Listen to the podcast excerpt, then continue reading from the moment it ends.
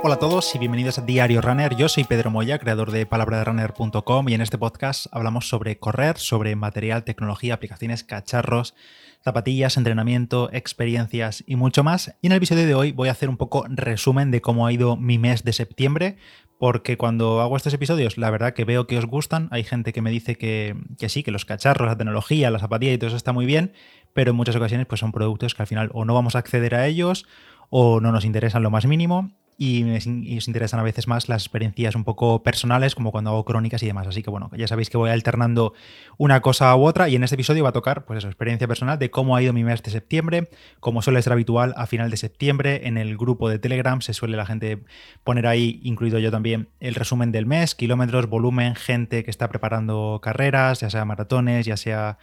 Eh, trail, eh, lo que sea. Eh, bueno, pues en mi caso, el mes de septiembre 2022 se ha saldado con 392 kilómetros de carrera a pie, de volumen, 392 kilómetros, que es un 22% más que lo que hice en agosto. En agosto fueron 322, pues en este caso, pues en este caso han salido 392 kilómetros en septiembre. Esto mirando mis meses previos y más o menos poniendo la vista un año atrás, estoy ahora mismo a nivel de enero de 2022 o noviembre de 2021. Ambos meses salieron prácticamente volúmenes similares, 400, 390 y pico kilómetros en todo el mes, pero eh, echando un vistazo a esos datos en Runalyze, he estado viendo datos curiosos y tendencias que han cambiado respecto a aquellos meses, pese a ser un volumen similar.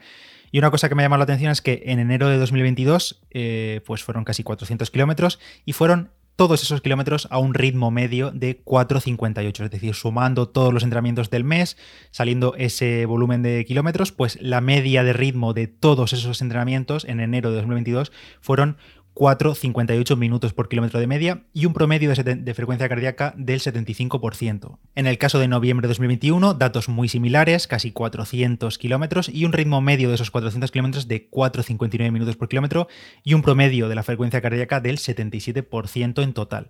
Pues bien, en septiembre de 2022 el ritmo medio ha bajado casi 10 segundos, es decir, de esos 400, casi 400 kilómetros de septiembre, el ritmo medio ha sido de 4,48, recuerdo, 4,58 en enero, 4,59 en noviembre, en este caso 4,48 en todo septiembre y un promedio de frecuencia cardíaca menor del 71% de media en todo el mes. Por tanto, ritmos más rápidos, menos pulso y volúmenes eh, similares y probablemente, ya os lo digo yo adelanto, a sensaciones muy muy similares.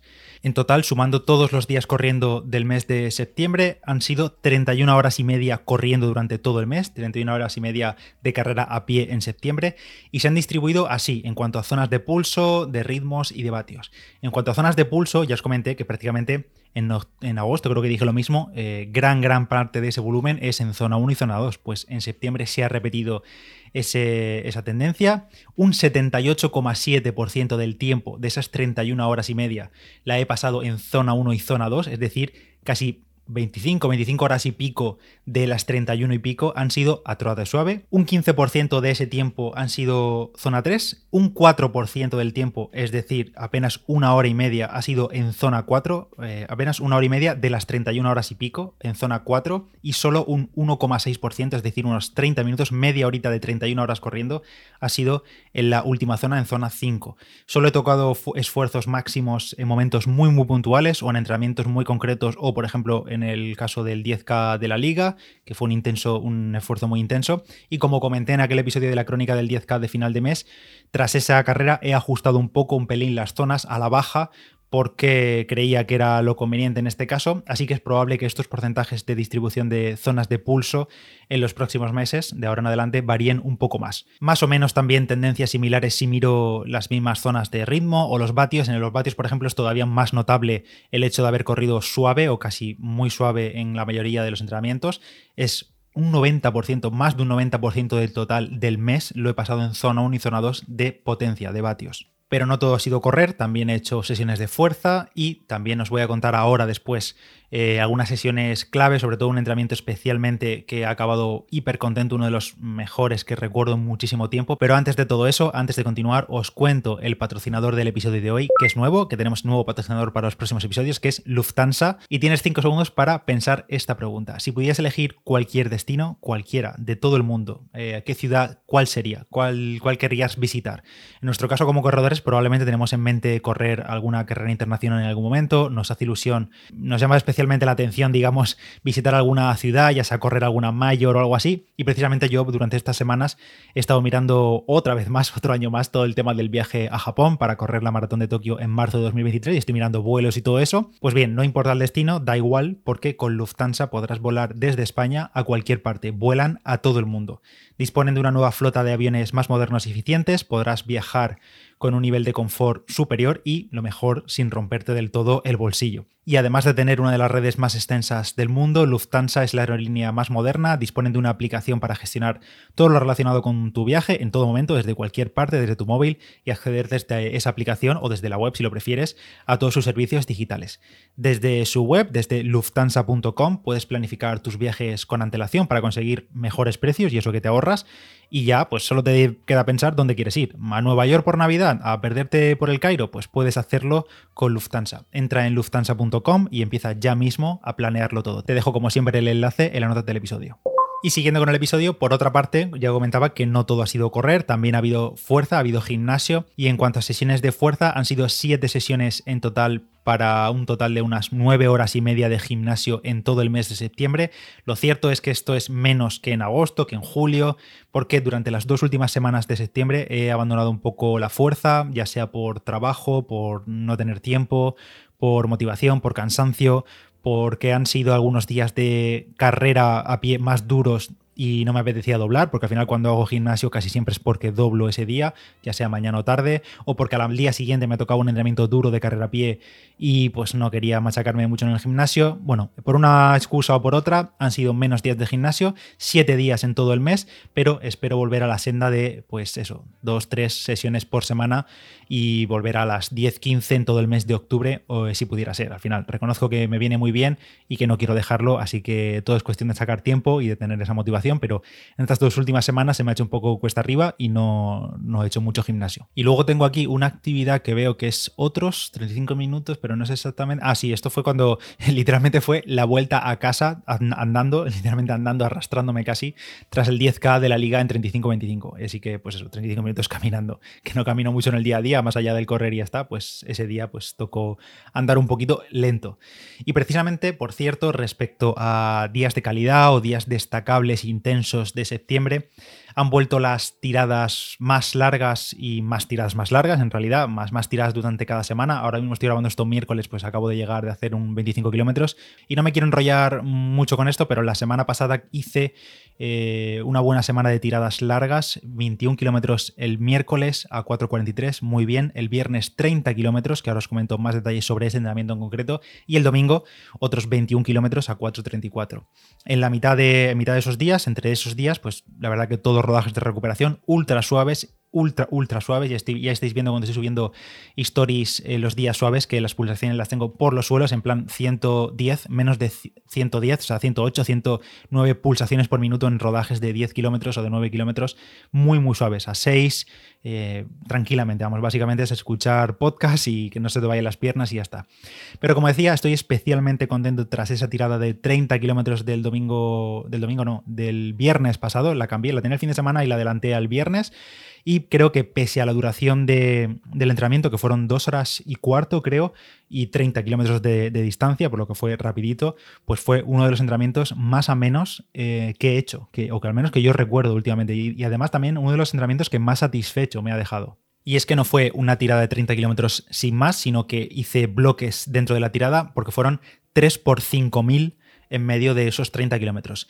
Eh, más o menos el protocolo fue, salí, hice 10 kilómetros a modo de calentamiento, entre comillas, a 4.50 de media, 135 pulsaciones medias, todo correcto, 10 kilómetros rodando. Y a partir de ese kilómetro 10 arranqué el primer bloque de 5.000 metros, 5K, y me salió ese 5K en 19.53 a media de 3.58. Recuperé un kilómetro al trote a 5.15 Arranqué otro segundo 5000 y ese segundo 5K salió en 19.36, un poquito más rápido, a 3.55 de media. Otro kilómetro de recuperación eh, a 5 y pico. Y por último, un tercer 5000, un tercer 5K en 18.51 a 3.46 de media, acabando fuerte. Y ya por último, 3 kilómetros enfriando a 5, 5 y poco hasta volver a casa. Y lo dicho, muy, muy contento tras esa sesión. Me sentí muy fuerte, me sentí muy entero, acabé muy entero, muy compacto en la forma de correr, o al menos lo que yo sentía desde dentro, porque ya sabes que luego cuando te ves desde fuera, te ves en una foto, en un vídeo, eh, no, no parece nada como lo sentimos nosotros internamente, pero yo me sentí muy bien tras esa sesión. También en cuanto a nutrición fue fenomenal, fueron un total de 130 gramos de hidratos para 2 horas y 12 minutos de entrenamiento. Y esto lo dividí en 90 gramos de maltodextrina con fructosa en un bidón de 250 mililitros con agua y un betafuel, un gel eh, de 40 gramos, que me lo tomé en la parte final. En total, pues 130 gramos de hidratos para esas dos horas, aunque más o menos yo creo que tomé todo eso en la primera hora y 45, porque hacia el final ya no tomé nada.